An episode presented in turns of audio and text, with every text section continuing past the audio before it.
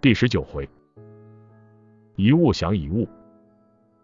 今天早上大哥兴高采烈的样子，像吃了喜鹊屎似的，我们都有点纳闷，但却都憋着没问。后来还是魏延忍不住了，他凑过去，低三下四的问道：“主公，何事如此开心啊？”大哥先仰天哈哈了两声，然后眉飞色舞的说：“昨夜我做了个梦，梦到曹操死了，你们猜他是怎么死的？”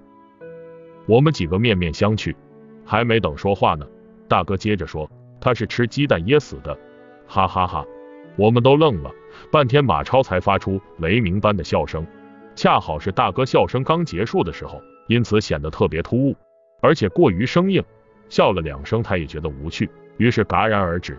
大哥见我们的样子有些奇怪，就转头问我：“怎么，三弟，你不觉得好笑吗？”我支吾了半天说：“这个曹操被鸡蛋噎死，也太荒谬了吧！”这时就听门外一个声音传来：“哈哈，如此说来，当给鸡蛋记一大功，封个讨贼将军什么的才好。”于是大家一起哄堂大笑。原来是军师来了。要不说这有学问的人说话办事就是不一样吗？像军师这种人，在任何场合都如鱼得水，天大的事到他那里都会迎刃而解。所有接触过军师的人，无论是朋友还是敌人，都会对他肃然起敬。当然，除了一个人，军师的夫人。军师的夫人似乎生下来就是跟军师作对的，所有人都不明白军师怎么会娶了她。军师的夫人小名叫阿丑，长得不能叫丑了，简直就是惨不忍睹，一头黄发跟枯草似的。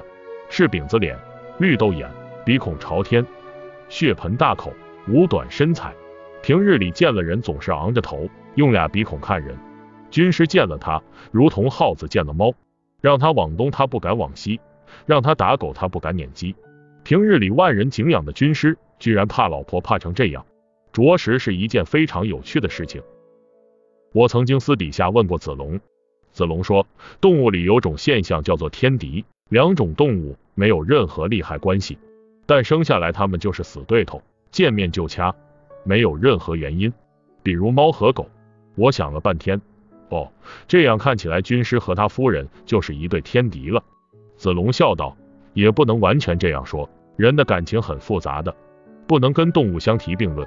不过话说回来，军师上知天文下晓地理，神一般的人物，放眼天下无人能出其右。也确实应该有个人管他的，这叫卤水点豆腐，一物降一物。子龙这么一解释，我虽然似懂非懂，但也明白了个大概。后来再看到军师那狼狈的样子，觉得其实很有意思，那样子远比他坐在中军帐上镇定自若的样子可爱的多。